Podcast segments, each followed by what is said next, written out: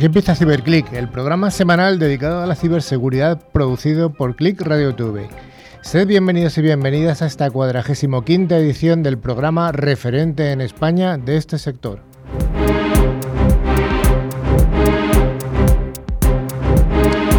CiberClick lo realizamos un equipo de expertos profesionales de la seguridad informática, que es una de las áreas de las tecnologías de la información y de Internet de mayor crecimiento y de mayor demanda de expertos.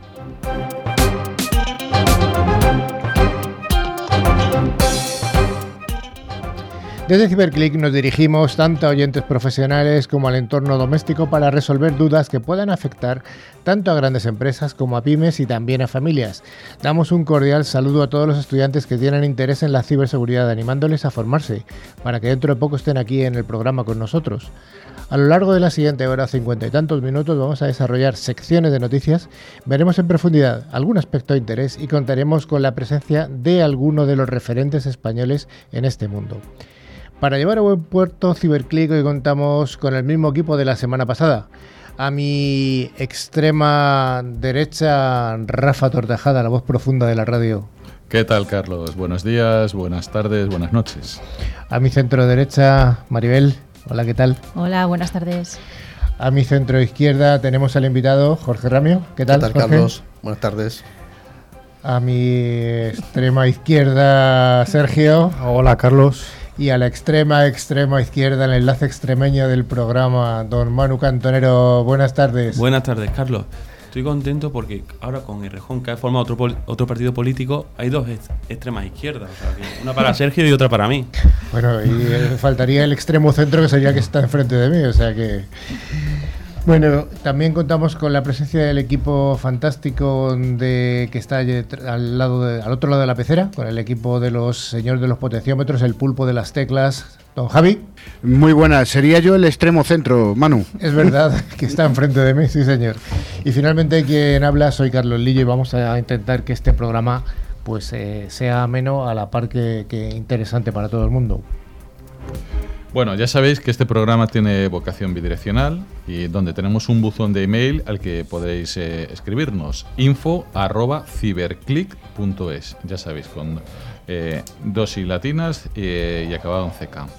También tenemos canales dedicados en las redes sociales como LinkedIn y Facebook, donde publicaremos contenidos y noticias de interés a lo largo de toda la semana.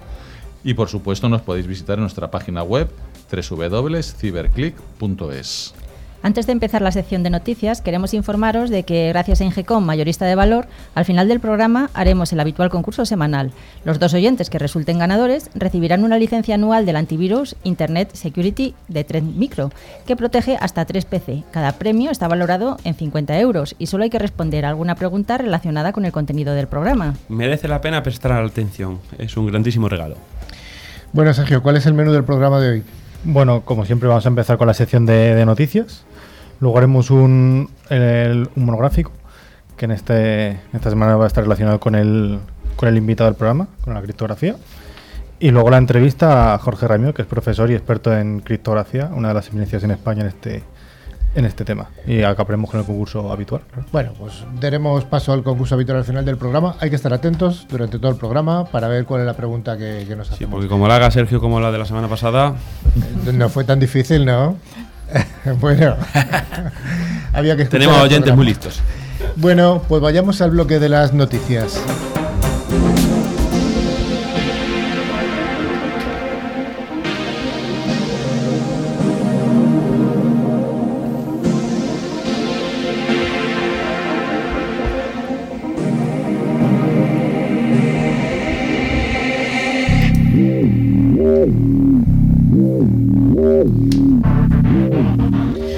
Sin entrar en la polémica que pueda haber entre los vehículos VTCs y los taxistas, lo que sí que es cierto es que parece ser que Uber sube el precio de, sus trayectos cuando el cliente tiene la batería baja en el móvil.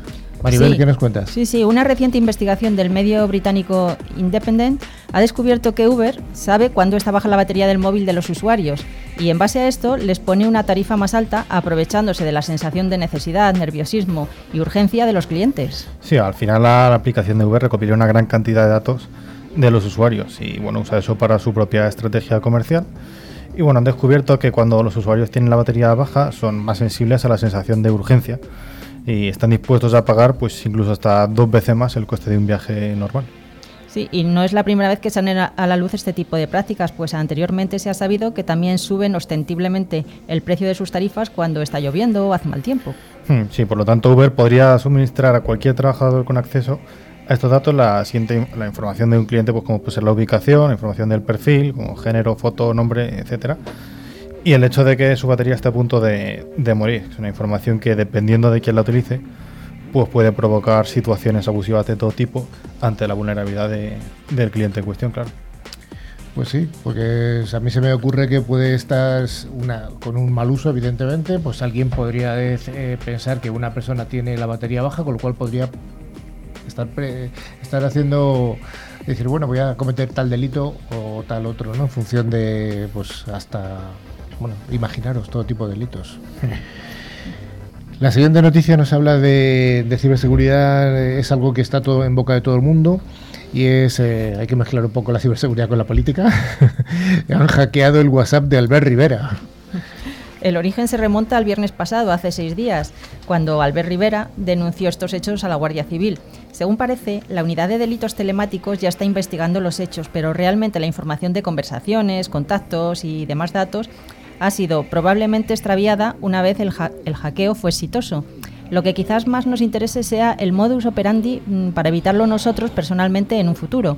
Eh, Sergio, ¿nos cuentas cómo se dio esto? Sí, bueno, lo que ha pasado es, es en realidad es un sencillo phishing, que bueno, eh, pues eh, el, cibercriminal en este caso, pues al principio, bueno, lo que tiene que hacer es notificar el robo de una cuenta de, de WhatsApp para recibir un código de, verificación. Este, este código que recibe, que es legítimo por parte de WhatsApp, se envía al usuario del, móvil, por lo que en este caso, bueno, el, mensaje legítimo de WhatsApp fue recibido por, Albert Rivera. Paralelamente, el delincuente tiene que enviar un mensaje, también a Albert Rivera, haciéndose pasar por WhatsApp, diciéndole que le han intentado robar y solicitándole este código que ha recibido paralelamente. Si el usuario, que bueno, en este caso pues ha sido Albert Rivera, envía el código que le han mandado al, a la solicitud de WhatsApp, el, delincuente puede entrar a la cuenta sin mayor problema. Lo curioso de esta noticia es que personas que desempeñan papeles tan importantes en cuestiones de Estado caigan en este tipo de engaños que al final son los más comunes, pero bueno, que esto demuestra también que nadie está exento para ser hackeado, ni siquiera gente que suponemos que no van a caer en este tipo de engaños. Eso yo leyendo la noticia en LinkedIn decía un compañero, es que no me creo que pueda caer en este engaño. Y claro, decían otros, bueno, piensa que es un político y que no tiene mucho conocimiento de tecnología. Entonces, aquí es donde vemos lo importante que es concienciar a los usuarios, pero no tanto a los usuarios de pie como podemos ser nosotros, sino también a los altos cargos políticos, pero tanto en la política como en empresas. O sea, la seguridad es para todo el mundo y debería estar concienciado todo el mundo. Pues sí.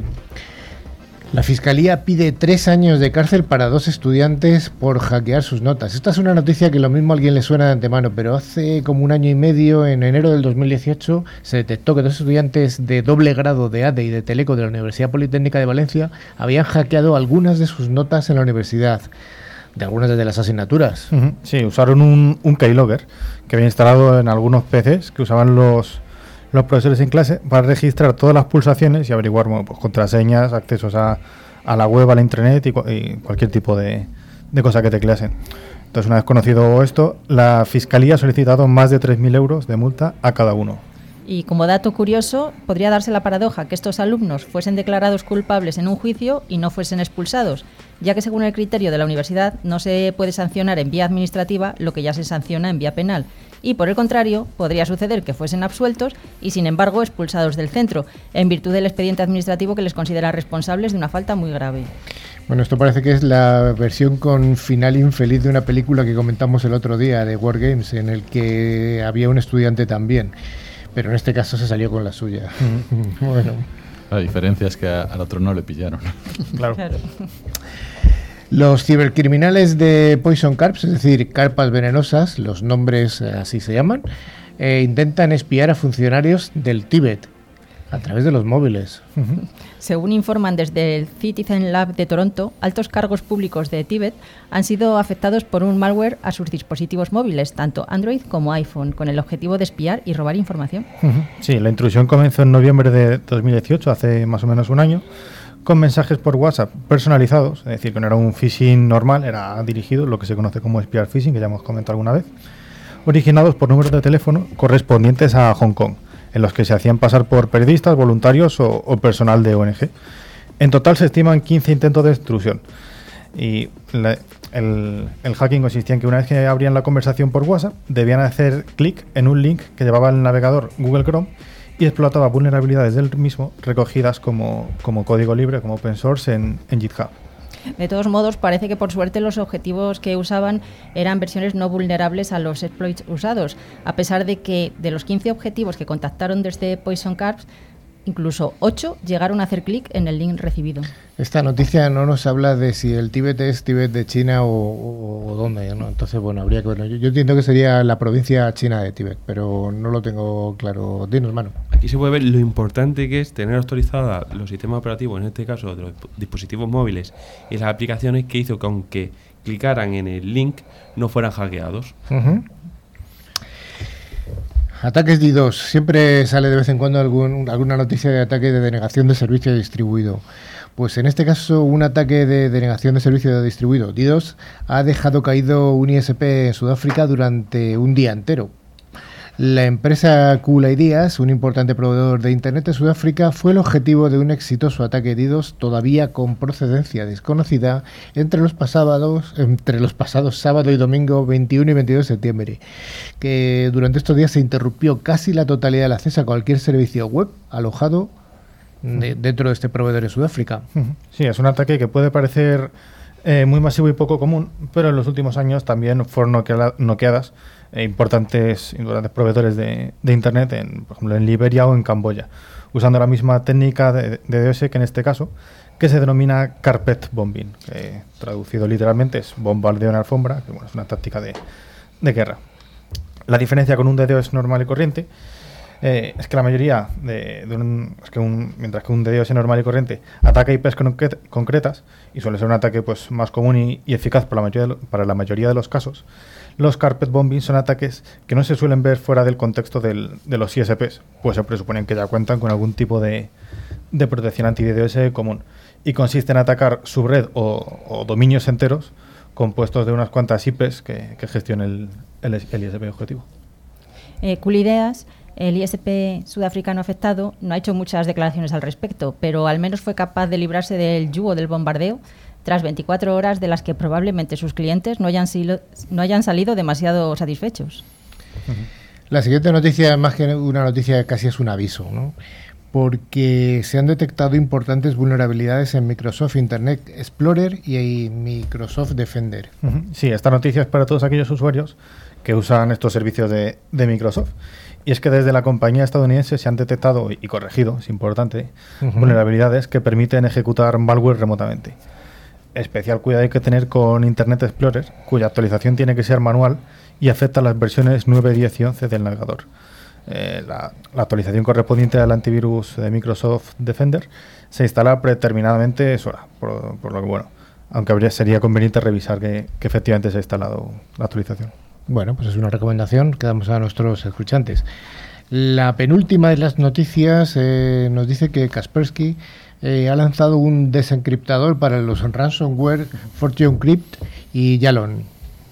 No sé si tendremos mucha gente que nos escuche desde Alemania, China o Rusia que es donde estos dos malwares han estado principalmente afectando. Bueno, seguro que sí. bueno, no sabemos, alguno habrá. Eh, pero según comunican desde Kaspersky, han sido capaces de desarrollar y lanzar dos desencriptadores respectivamente. Sí, cada uno tenía unas peculiaridades diferentes. Yalon es un ransom que está basado en Gigantear, que es otro ransom de, código abierto. Y su fallo, según la propia Kaspersky, consistía en que era un método de cifrado muy, muy débil. Por su parte, el, otro ransom que ha sido neutralizado por, por, la compañía ha sido Fortune Crypt y tiene también un fallo en el modo de cifrado, además de que está desarrollado con Blitz Basic, que es un lenguaje bastante sencillo y que usa bueno, que se usa pues, para que lo entienda cualquiera como una herramienta de, aprendizaje principalmente. Bueno, y ahora vamos con la última de las noticias de hoy. Hoy tenemos un montón de noticias, ¿eh? Dice que se ha detectado una vulnerabilidad en el plugin de WordPress eh, Rich Reviews.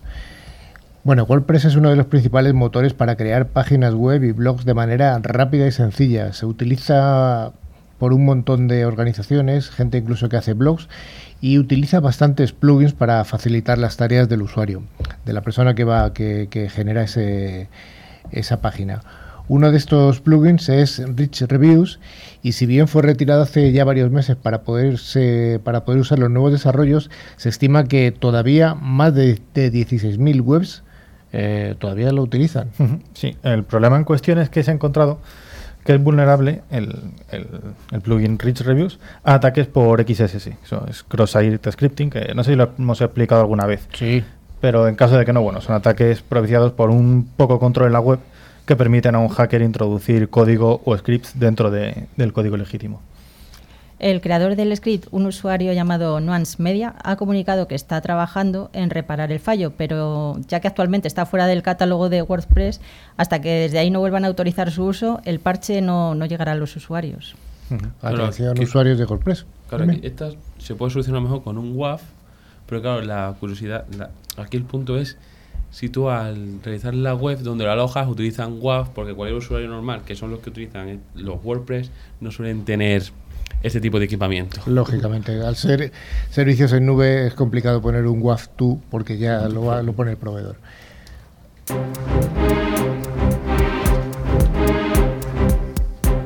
La ciberseguridad es el sector más dinámico y pujante de las tecnologías de la información. CiberClick es el programa de referencia en español de este sector. Sus noticias, novedades y recomendaciones son analizados semanalmente por Carlos Lillo y su equipo de expertos. CiberClick, el programa referente de ciberseguridad.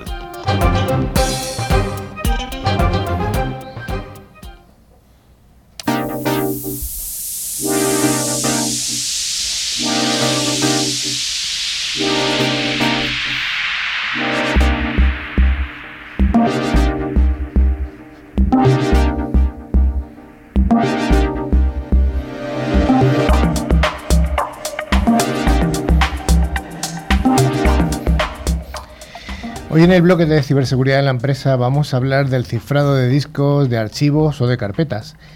Y para hacer una pequeña introducción podemos hablar de algo que también está, está ocurriendo en las últimas semanas y son las noticias que están surgiendo sobre los documentos que el excomisario José Manuel Villarejo tenía en su poder. Han transcurrido casi dos años desde que la Policía Nacional accediese a la vivienda del excomisario Villarejo, haciéndose en aquella ocasión con 32 terabytes repartidos en 14 discos duros y 47 pendrives. Y en este, en este, so- sobre estos soportes es donde estaban contenidos sus valiosos audios. Tras solicitar al juzgado, el juzgado al CNI su ayuda el pasado mes de diciembre, más del 50% de la información sigue todavía inaccesible. ¿Cómo es posible que todavía no se haya descifrado? Pues la respuesta está en un software que quedó sin mantenimiento y sin evolución desde el año 2014, que este software es conocido como TrueCrypt.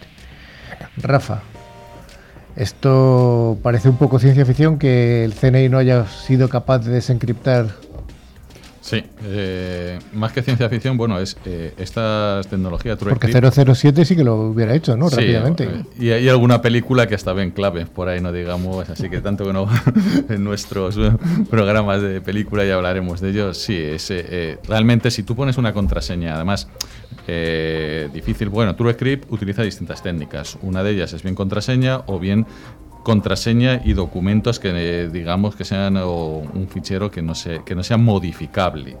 Entonces, eh, puedes usar eh, estas técnicas de forma que eh, cifra el, documento o bien el disco duro, el USB y puedes coger y, y hacer inaccesible. Entonces, ¿qué es lo que ha pasado? Que los primeros parece que las contraseñas eran más o menos sencillas. Ujú. A su vez, pues ha debido ir complicando las contraseñas, utilizarlo, entonces no es tan sencillo de, de descifrar.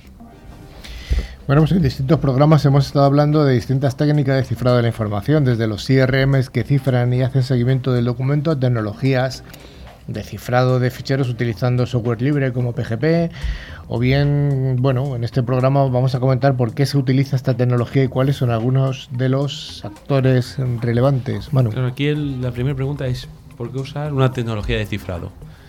Y la respuesta es, ¿qué pasa cuando, por ejemplo, pierdes o te roban un portátil?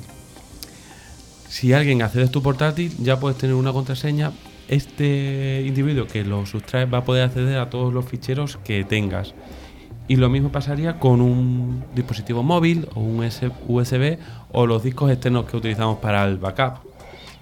Alguien puede decir, bueno, me roban los discos, no pasa nada si tengo fotos. Pero claro, aquí vamos a separar un poquito lo que sería una empresa de lo que sería un usuario normal. Dentro de una empresa ahí puedes tener contratos con clientes o trabajos que estás realizando para conseguir mejorar el negocio. Y dentro de los usuarios residenciales de casa, dices, vale, tienes las fotos que me da igual porque las subo, por ejemplo, a Facebook o a Instagram. Pero seguro que no tienes nóminas o las declaraciones de la renta o información de los seguros.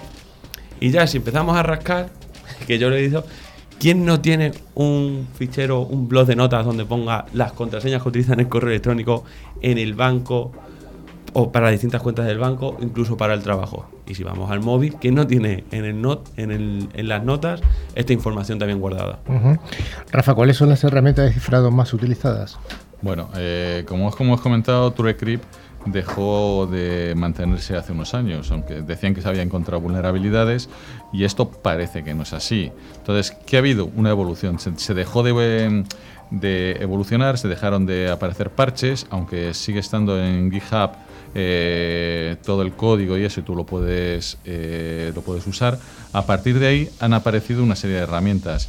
La más conocida por ser eh, la que se usa Microsoft es BitLocker. Entonces, aquí BitLocker lo que te hace es te cifra el disco completo, no te puede hacer cifrar carpetas o documentos. Entonces, es mm, muy sencillo porque es, eh, te viene con todos los sistema- sistemas operativos Windows, vamos, los Windows modernos, ojo, y eh, eh, lo puedes activar. Incluso hay, mm, eh, hay antivirus que pueden manejar todo lo que es la, este tipo de, de ficheros de, de cifrado.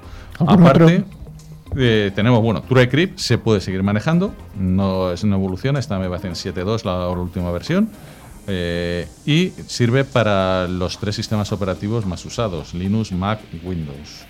Aquí puedes cifrar bien desde carpetas, archivos o eh, tanto un disco o un disco externo, muy importante eh, el tema de los discos externos, sobre todo por lo que decía Manu.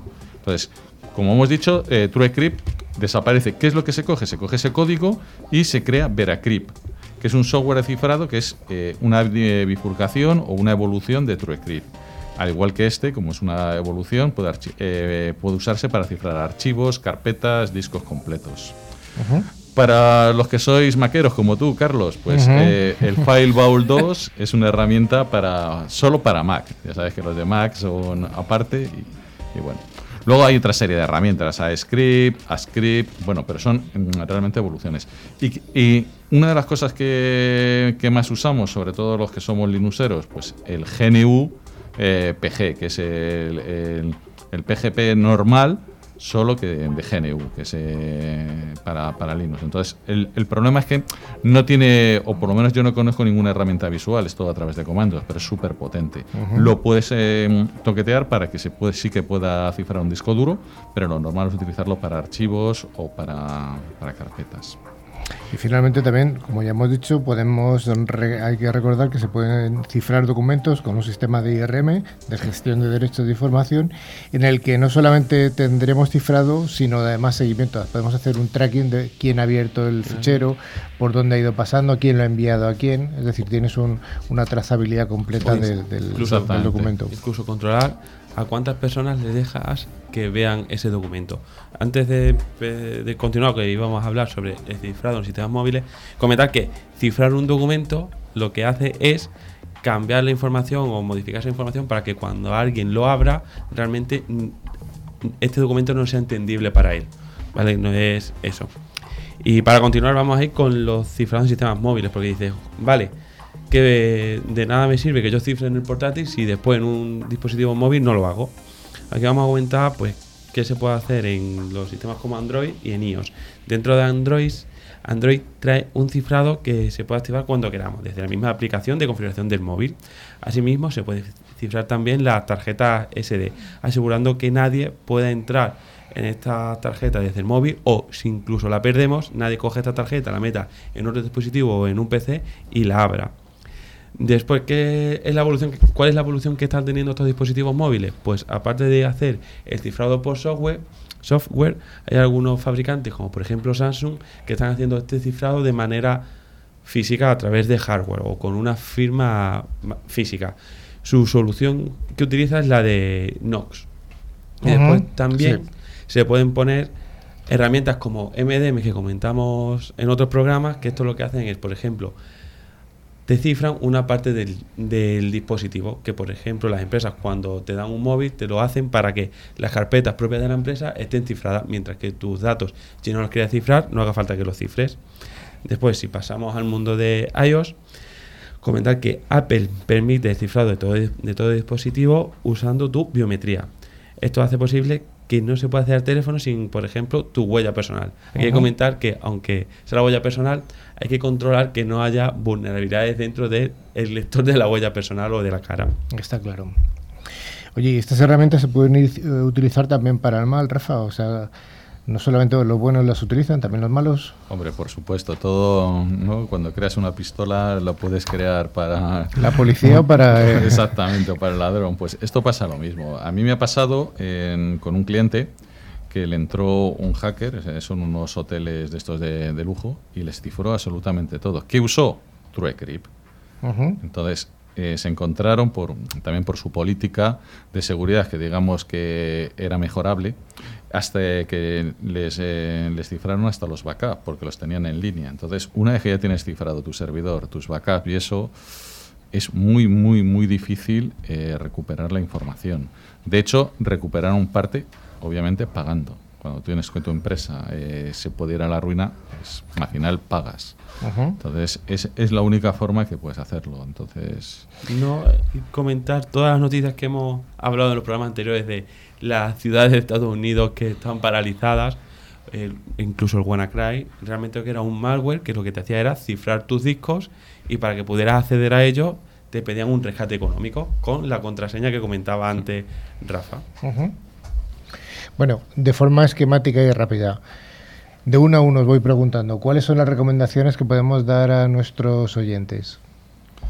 Bueno, pues eh, debemos eh, coger y cifrar lo que realmente necesitemos. Cifrar los discos está bien, eh, depende de los PCs, pues te puede crear, y depende del cifrado, te puede crear que el PC vaya un poco más lento. Yo, particularmente, lo que cifro son carpetas. Si tengo una carpeta que, bueno, pues en muchos sitios lo llaman carpeta segura, caja fuerte, depende de los sistemas, y ahí guardo la información que realmente es relevante. No es relevante, pues, documentos que tengo de cursos y cosas de esas, si eso lo encuentras por internet. Pero lo que decía antes Manu, eh, Hacienda, eh, los seguros, eh, claves personales, aparte de meterlo en KeePass y utilizar, bueno, yo uso KeePass, en, el móvil, tenerlo realmente cifrado, pero solamente lo que necesitamos realmente. Sobre todo esto en aspecto lo que es residencial. Después, a nivel de empresa o una persona que tenga en una empresa debe de cifrar pues toda la información que pueda comprometer a la misma. Lógicamente los activos sensibles tienen que estar cifrados. Sigue. Eh, base de datos. ¿Cuántas veces nos hemos encontrado? Que, como decía antes Manu, con un WAF, que no tenemos un WAF, eh, te hacen eh, una técnica que se llama SQL Injection, te sacan la información y la información va en el, claro, la base de datos, por lo menos con los datos más relevantes, deberá ser, estar cifrada. Manu, ¿tienes alguna recomendación sobre el cifrado de los backups? ¿Hay que protegerlos? Sí, todos los backups hay que protegerlos. Aquí comentar que como hablábamos en discos duros externos, pues sí se puede utilizar un cifrado para usuario residencial. Cuando hablamos de una empresa, las propias cabinas de almacenamiento tienen soluciones para cifrar toda la información que se está almacenando. ¿Alguna recomendación final?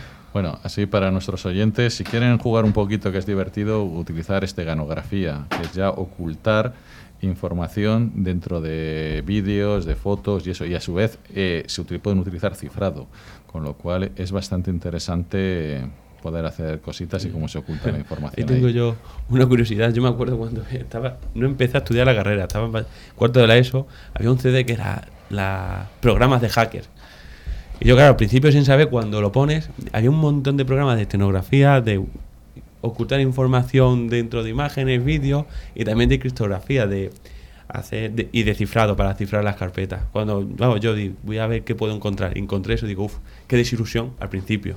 Después ya cuando empiezas a estudiar, a trabajar, ves que lo necesitas. Jorge, eh, tú como experto en teo- todo este tipo de temas, eh, sí que me gustaría pedirte tu opinión eh, profesional, porque además, bueno, no te hemos presentado, pero eres... la palabra gurú no me gusta mucho, pero No, sí, que es sí que es uno, eres uno- una persona que ha dedicado gran parte de su vida profesional a... Sí, 25 años, sí. 25 Llevo años no es nada, ¿no? Era 20 la canción. 25 años ya llevo en este tema de la criptografía. Sí. Sí, o sea que sí que sí que tienes una, una voz, una opinión y un, y, y un bagaje para, para decirnos cómo, en este ejemplo que hemos contado antes del, del, de- del político, bueno, no, del comisario Villarejo, Sí, sí, sí. Esto que, hemos contado, esta noticia, ¿tú la ves correcta eh, así en grandes rasgos? Sí, lo que sucede es que sucede muchas veces que el, eh, cuando se cifra un documento, eh, lo importante evidentemente es la clave del algoritmo que utilicemos. Hoy en día, pues todo el mundo usamos el algoritmo AES o otros algoritmos que están eh, de moda actualmente, el Chacha 20, Salsa 20, en fin, hay muchos algoritmos para cifrar de forma local, de forma convencional. y lo importante es cómo generamos esa clave. Entonces, eh, mucha gente pues eh, cree que eh, la clave hay que generarla, pues eso, en formato ACI decirle, pues, eh, hola Pepe o algo así. Cuando lo mejor sería hacer una frase de paso, que solamente tú conoces. Evidentemente no elegiríamos en un lugar de la Mancha ni a la Madrid, pero podrías elegir una frase que tú conoces, ¿no? Sí, Mi perro tiene el pelo verde, ¿vale? Pues y lo conocí pues hace cuatro años. sí. Esa frase que se me ocurrió a mí tan tonta, pues sencillamente le haces un hash, aunque sea el hash del más simple posible que puede el MD5, puedes usar si quieres Shadow 5.6 o, o superior, pero ya con eso tienes un, un valor de 256 bits o de 128 bits o lo que sea, eh, y eh, intentar romper eso por, por fuerza bruta o por el diccionario es totalmente imposible. Entonces, más que password, hay que comenzar a pasar a, a, pass- a- a passphrase, una frase de paso que solamente tú conozcas, eh, y entonces es muy fácil crearse frases de pasos eh, con respecto a tu familia, que nadie me va a conocer. Eh, El, el lugar y la fecha en que conociste a tu novia. Pues quizás alguien sepa el lugar, pero el lugar, la fecha y la hora y el, y el, y el bar en que tomaste una copa, eso no va a hacer nadie. Entonces, eh, a partir de ese hash, intentar recuperar eh, el, el texto en claro que dio origen a, a la clave del algoritmo AES, con lo cual cifró, es imposible. Pero lo que justamente decía pues, él eh, con respecto a lo de Villarejo, si las, las, las claves con las cuales se iniciaron las claves de cifrado en los primeros documentos eran muy sencillos, pues entonces, lógicamente, es fácil romper. Yo siempre Romper utilizo eh, frases de películas. Exactamente. No sé, sí, es una Tom cosa Tom, que... Como la Segunda Guerra Mundial, usaban Tom Tom y al final lo, lo encontraron, ¿no? es decir, yo soy tu padre. Sí. Eso también sucedió un tiempo atrás, como me acuerdo, con unos, con unos eh, ordenadores que alguien, eh, la policía había capturado a ETA, y entonces comenzaron, en ese caso usaban PGP, eh, y también pues, había que ver pues cuál era, era la frase que habían utilizado para la clave. Entonces Ya. comenzaron a buscar, bueno, será Agora ETA, y alguna de esas frases típicas de ellos aparecía como frase para luego eh, cifrar un documento. Y eso evidentemente es de primero, de primaria, no, no, Ahora, a nadie aquí- se le ocurre hacer eso. Es interesante lo que ha dicho cuando, por ejemplo, con el, el MD5, ¿por qué utilizar una frase? Porque el- te crea una clave, un hash, en función de las palabras que ponga. Entonces, a la hora de utilizar la fuerza bruta, para encontrar toda la combinación de letras de una Sí, frase posible. es mucho más complejo, a día de hoy imposible, que una palabra que tenga de seis letras con números y asteriscos. Eh, Jorge, Sí. has, has utilizado la palabra imposible. Sí, Eh, bueno, eso, eso hay, que, hay que matizarlo a veces. Sí. Imposible para los seres humanos y para ciertas administraciones públicas y empresas. Para otros organismos especiales como la NSA, seguramente Vale. no es tan imposible. O sea, todo lo que estamos hablando de imposible vamos a dejarlo en extremadamente difícil Sí, para, sí. para una organización normal. Sí, exacto. Una, una organización tipo NSA que tiene unas posibilidades de computación. Sí, no sabemos si tiene algún, algún O- algún truco. por ahí especial. Ahora que está tan de moda lo- los computadores cuánticos, pues eh, igual hay algo de eso. Bueno, pues muchas gracias por tu intervención y ahora vamos directamente con la entrevista.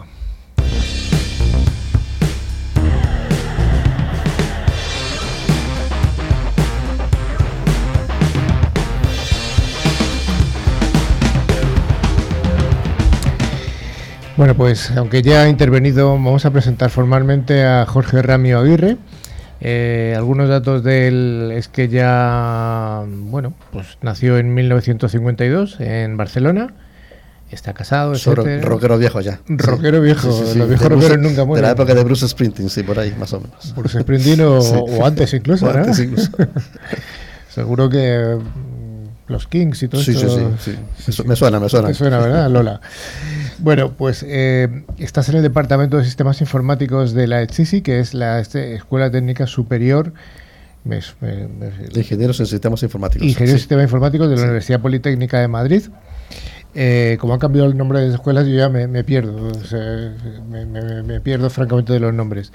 Lo que sí que eres, eres un eh, eres profesor de la, de la Politécnica. Ujú. Eh, has- tienes una trayectoria profesional que la verdad es que es impresionante. Podéis, os invito a que miréis la página web de él, que además se encuentra muy fácil. Jorge Ramio es, facilita Sí, de es una- un apellido no muy común, con lo cual en Google aparezco. No es fácil. Bueno, tengo un primo que es muy importante en, en en- Barcelona, ¿Sí? que es, eh, que es, eh, sí, es eh, vicerrector de una universidad importante de Barcelona, y aparece ahí, ¿no? Carles Ramio. Pero bueno, después aparezco yo. Después apareces tú y, y para lo que a nosotros nos afecta, tú eres el, el- Vale, el gracias. número uno. Así que eh, lo, lo primero, dar- darte las gracias por venir porque sí que eres una de las referencias, eh, de- no solo en España, sino en todo el mundo hispano, de, de- de todo lo que tenga que ver con la criptografía y en sentido más amplio con la ciberseguridad. Aunque sé que la palabra ciberseguridad mm, dices A mí que no me, te gusta. Me, me trae cierto. Bueno, ¿no? es, el, eh, es que se ha dado eh, eh, a poner de moda la palabra ciberseguridad y yo creo que hay que pues, eh, tener un, un poquitín de, de cuidado en elegir esa palabra. Porque el ciber viene pues de, de lo que conocemos, ¿no? De cibernética. Y cibernética es que las máquinas trabajen como trabajan los seres humanos. Entonces ya cuando hablamos de ciberseguridad no es eh, hablar de un phishing como hablábamos anteriormente, eso sino que hablar, estamos hablando de infraestructuras críticas, de, de, de manejar PLCs, en donde se está pues eh, modificando la temperatura del agua o de algún medidor. Entonces hablamos ya de infraestructuras críticas, de cosas mucho más importantes que serían, por ejemplo, la seguridad industrial. Entonces, eh, decir que ciberseguridad es un phishing o es eh, eh, un cifrado de disco duro y eso, pues creo que es un poquitín eh, muy rimbombante. Es algo más. Yo te tengo que decir que creo que es una batalla que tienes perdida. Yo creo que Seguro, seguro. Porque, porque de- desde marketing es más importante decir, Sí. he, he creado un máster en ciberseguridad y no un máster en seguridad de la información. Sí, señor. Es, es verdad. sí. Oye, eh, viéndose un poco la proyección que has tenido a lo largo de tu, de tu carrera, algunos, algunos hitos son como que en 1999 eh, tienes una intervención destacada en la red telemática CryptoRes. ¿Qué es CryptoRes? Sí, mira, es una, una red temática. Mm, eh, antes de las redes sociales, que comenzaron como sabéis, pues, con YouTube y eso, ya hace muchos años, eh, a finales de los 90 comenzó a aparecer un movimiento, en, normalmente en universidades o en grandes grupos de profesionales, en donde querían compartir información. Entonces, para compartir información, pues eh, el, el medio pues, idóneo en ese momento era evidentemente Internet. Y entonces a mí se me ocurrió la idea de que, dado que tengo mucha relación con Latinoamérica, de hecho viví muchos años en Chile, por eso mi acento no es ni, ni de aquí ni de allí más o menos, eh, estoy casado con chilena además, y tengo mucha relación con Latinoamérica. Eh, aquí- eh, cuando yo comencé a, a meterme en el tema de la, de la seguridad, por ahí pues eh, el 95, es decir, hace ya unos cuantos años atrás, pues resulta que me di cuenta que en Latinoamérica no había ese desarrollo que había aquí en España por distintas razones que si quieres luego lo comentamos. Eh, y entonces pues eh, creé esa, esa red, que es una red temática, en donde era una red de contenidos para compartir información, que como sabes es algo bastante común en el entorno de seguridad, ¿no? Sí, En seguridad la, sí, la sí. gente comparte información porque eso de guardarse información pues no, no es muy bien visto, ¿no? Y entonces creé esa red básicamente para con universidades, que luego cambió, hace cuatro años cambió, ya no se llamó red, ya se llamó simplemente CryptoRed, eh, pero eh, eh, llegamos a tener pues eh, 260 universidades inscritas, todo a coste cero, ¿eh? todo a Tonorem, y unos mil y pico miembros, y ahora ya pasamos a ser una especie de red profesional con LinkedIn y todo lo demás. Oye, ¿cómo ves tú la educación de la seguridad informática desde el punto de vista de un grado en, una universidad pública o, privada en España? Mira, la veo bien, por- básicamente porque es que me tocó hacer una, una segunda tesis doctoral, por, por motivos personales hice una primera tesis eh, y luego ah, eh, terminé haciendo una segunda tesis ahora hace muy poco en la Universidad de León y justamente fue mi tema de tesis, ¿no? el, el tema de, de cómo estaba la seguridad los últimos 25 años de formación en seguridad en España. Eh, y lo interesante es que ha habido un crecimiento, no exponencial, pero casi casi un crecimiento muy, muy grande. Eh, no hay ninguna titulación hoy en día eh, de ingeniero informática o ingeniero pues, eh, eh, en telecomunicaciones, la gran mayoría, que no haya una asignatura de seguridad informática, ya del tipo ya obligatoria. En muchas unidades tenemos tres o cuatro asignaturas de seguridad y cuando yo comencé eh, éramos tres o cuatro asignaturas a nivel de toda España, nada más, un poquitas, ¿eh? y eran de tipo optativas. ¿Eso qué, qué- qué hizo? Que en el fondo el tema de seguridad pasara a tener una importancia en, en las- en titulaciones como informática a nivel de base de datos, a nivel de ingeniería del software. eh, entonces, esa batalla costó mucho, mucho darla. Haya mucha gente muy importante que, que comenzó en este tema, no antes de mí incluso, pues evidentemente Arturo Ribagorda y otras eh, figuras muy importantes a nivel de España, que comenzaron a, pasa- a, a presionar para que la asignatura de seguridad, eh, con todos los, sus matices que ha ido cambiando con el tiempo, lógicamente, antes seguridad era todo criptografía, ahora criptografía es un 5 o 10% de todo, ¿no? Eh, pues eh, estuvieran dentro de, lo- de los eh, currículum de los alumnos y efectivamente se, se ha logrado, sí, O sea afortunadamente. tú encuentras un- a- algo razonable lo que hay ahora Sí, sí, del efectivamente. De, de hecho, eh, recuerdo también haber publicado un documento en que se, eh, basado en unos estudios de unos profesores norteamericanos, en que se proponía un grado específico en seguridad. Aquí alguna universidad está intentando hacerlo, eh, pero las universidades grandes, pues eh, la mía, etcétera, sí. les cuesta mucho arrancar con esto porque el problema es que si tú arrancas con un grado en seguridad, eh, grado, de, grado de, de cuatro años, pues resulta que tienes que tener un staff de profesores al mínimo una veintena y no los tenemos. Entonces están repartidos. Entonces, claro, si yo arranco la Politécnica, arranca un grado en seguridad, eh, seguramente teníamos muchos alumnos. Llenaríamos, ¿vale? Lo petaríamos, como se dice. Pero eh, nos faltarían profesores. Y no le pediremos profesores a la Politécnica de Valencia, ni a la Politécnica de Cataluña, ni a la Autónoma de Madrid, porque somos competencia. Entonces, eh, ¿qué es lo que se ha hecho? La solución ha sido, y ha sido una jugada pues magistral que han hecho las universidades, es decir, el grado de 6 se queda todo en, todo en 4, y para que la gente sea el típico ingeniero superior antiguo, pues hará dos grados más de máster. Y el máster te lo cobramos el doble, o sea, Sí, por negocio redondo. Sí, sí. ¿Vale? Y entonces, eh, lo que hay ahora es una oferta bestial de másteres. Hay 60 ofertas de másteres en España. 60. Algunos tienen hasta 40 alumnos y yo doy, doy clases en algunos online que tenemos ciento y pico alumnos. Entonces, no sabemos si eso es una burbuja que va a reventar, también es un tema Sí. a, a conversar, pero, pero efectivamente hay una, una formación muy, muy demandada por las empresas porque son másteres caros, de 5.000, Sí. 8.000, hasta 14.000 euros. Entonces, eh, me imagino que no, no somos todos mas- masoquistas para gastarnos 14.000 euros y luego nos, nos sirva. Es la empresa que te dice, haz este máster en tal universidad, en tal universidad, porque tiene prestigio, lo que sea. Ujú. Eh, y hay esa oferta, como digo, de 60. Cuando yo hice el estudio hace cuatro años atrás, eh, había solamente 36. O sea, en, en- cinco años se ha duplicado. Sí, sí, sí. Se ha duplicado la, la oferta de másteres. Y como te comentaba antes, hay incluso universidades que no tienen ningún prestigio en seguridad, no tienen un staff de gente que haya trabajado en seguridad y ofrecen su máster de seguridad informática. Sí. O sea, hay oferta porque hay demanda también. Exactamente, ese es el tema.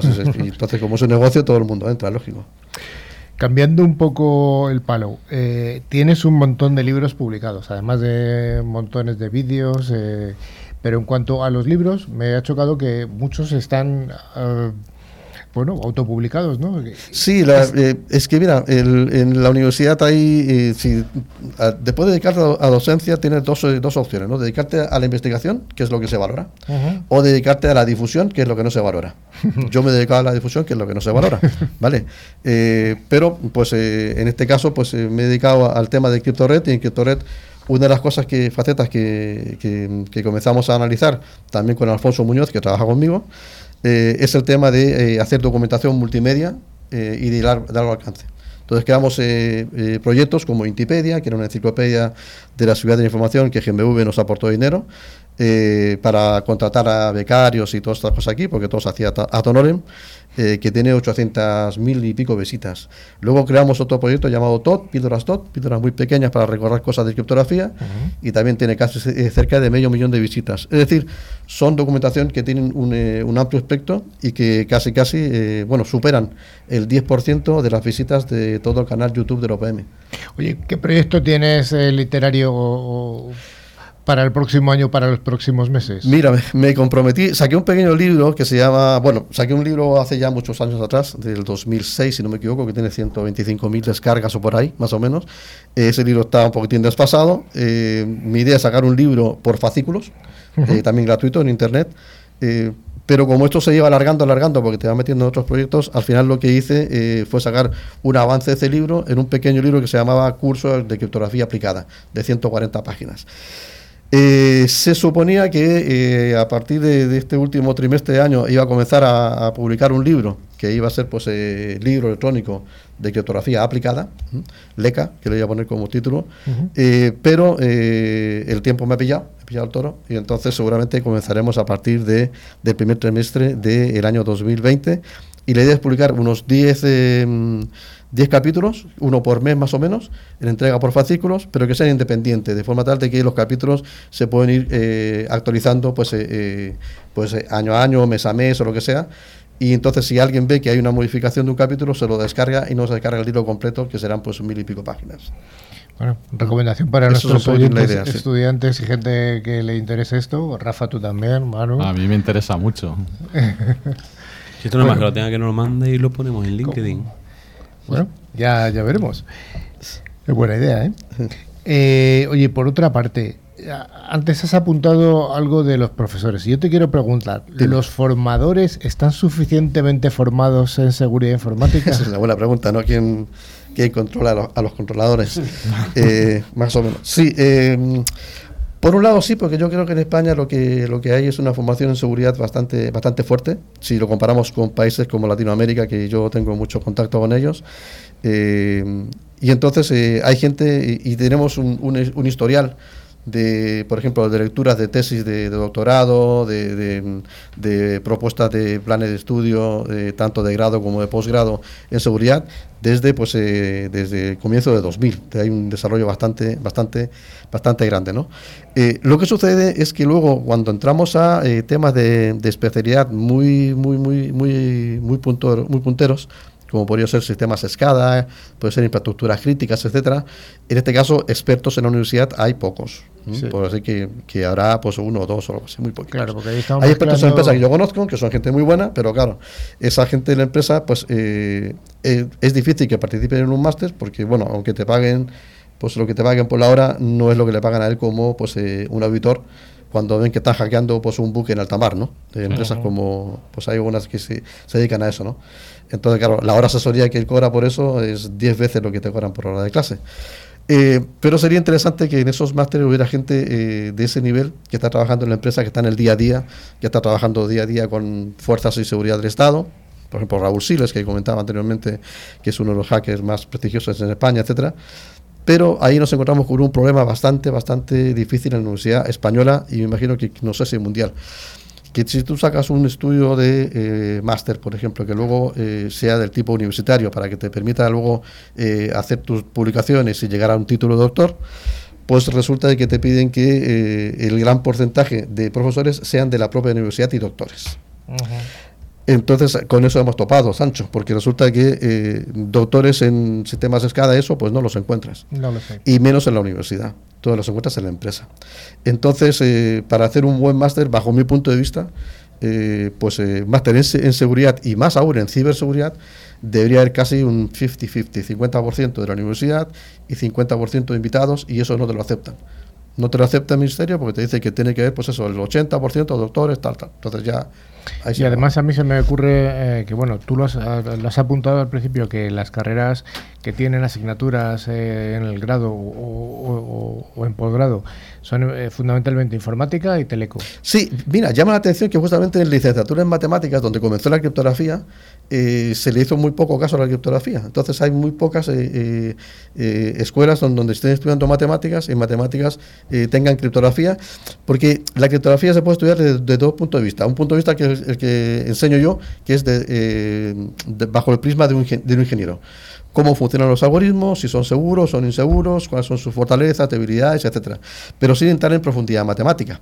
¿Por qué? Porque eh, queremos eh, eh, formar ingenieros que sepan manejar la criptografía y, cómo funciona.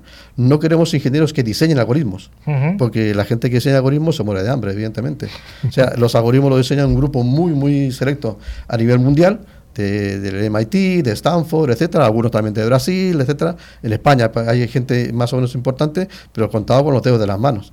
Y esa gente sí que tiene que estudiar a nivel profundo matemáticas, complejidad algorítmica, otras cosas que son muy, muy complejas, ¿no? Pero un ingeniero no. Un ingeniero, pues eh, eh, eso le puede servir, pero como cultura general, no le va a servir en, en el día a día. Pero en toda la parte que tenga que ver con OT o con sistemas SCADA o sistemas industriales, yo lo que veo además es que está totalmente mezclado teleco informática con los ingenieros industriales. Sí, bueno, Y ahí ya entramos, o sea, ¿quién es experto industrial y experto Sí, informático ah, a la vez? Ahí ya... Ahora patinamos. comenzaríamos con eso, sí. Ante- ante- antiguamente la, la- la seguridad estaba, muy orientada solamente a, a- a informática. Eh, luego se metió también telecomunicaciones, porque lógicamente hay muchas cosas en telecomunicaciones, en que eh, el tema de redes, etcétera.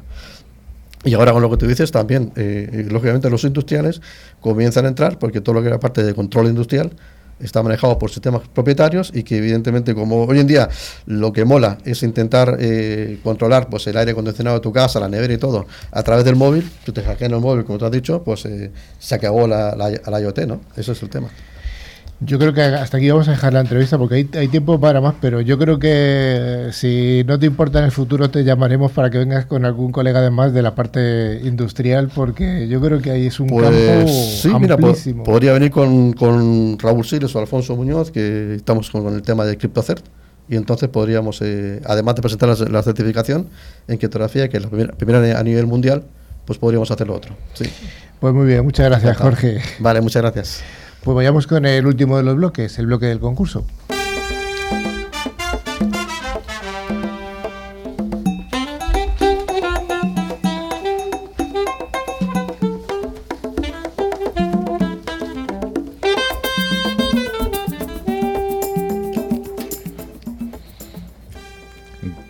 Bueno, pues llega el momento del concurso. Este es nuestro concurso para ver quién se va a llevar las dos licencias de antivirus. Bueno, pues gracias a Ingecom, mayorista de valor, vamos a esperar, vamos a pasar este espacio tan esperado por nuestra audiencia. Los regalos eh, son dos licencias del producto Internet Security de Tren Micro, válida cada una para tres PCs y está valorado en 50 euros cada uno de ellos. Sí, los ganadores de la semana pasada fueron Inés Llopis de Madrid y Roberto Ávila de Valencia. Enhorabuena a ambos y les enviaremos, les enviaremos su premio por email. Bueno, Sergio, ¿cuál va a ser la pregunta de esta semana? Bueno, vamos a preguntar cuál es el cuál es la empresa que ha fundado nuestro invitado, Jorge Ramio, durante, durante este año. Bueno, bueno, vale, es fácil o difícil. Hace cinco meses además, o sea que es fácil. Claro que es fácil porque la- se, ha, se ha indicado. Sí. Para concursar debéis enviar el mail a nuestro correo info@ciberclick.es indicando nombre, dirección y teléfono, contestando a la siguiente pregunta, que me la recuerda Sergio. ¿Cómo se llama la empresa que ha fundado nuestro invitado, Jorge Ramio, durante este año, 2019? De entre las respuestas correctas sortearemos dos ganadores, admitiéndose respuestas hasta el 3 de octubre. 3 de octubre. Y os recordamos que tenemos abierto nuestro email para cualquier duda o sugerencia. También mantenemos abiertas nuestras páginas de LinkedIn y en Facebook, donde publicamos noticias y avances sobre el programa, además de fotografías, vídeos y otros documentos de interés. También podéis escuchar este podcast y los de los programas anteriores a través de plataformas como iVoox, Google Podcast o Spotify. Buscando la palabra clave Ciberclick, siempre con i latina y acabado en cega. Bueno, estimada audiencia, hasta aquí ha llegado Ciberclick. Esperamos haber cumplido con nuestra parte del contrato que os prometimos hace ya unos cuantos minutos y que el programa haya cumplido con todas vuestras expectativas. Damos un cordial saludo a toda la audiencia que se sigue incorporando semana a semana a través de las distintas emisoras colaboradoras. Hoy recordamos que hemos llegado a las 50 emisoras que están difundiendo este programa por toda España. Un abrazo a todos y a todos y hasta la siguiente edición de Ciberclick. Don Rafa, Nada, hasta la próxima semana. Nos vemos. Adiós, hasta otro día. Jorge, Un placer, muchas gracias. Sergio, Hasta luego. Manu. Hasta luego, chicos. Adiós a todos. Se despide Carlos Lillo y todos vosotros.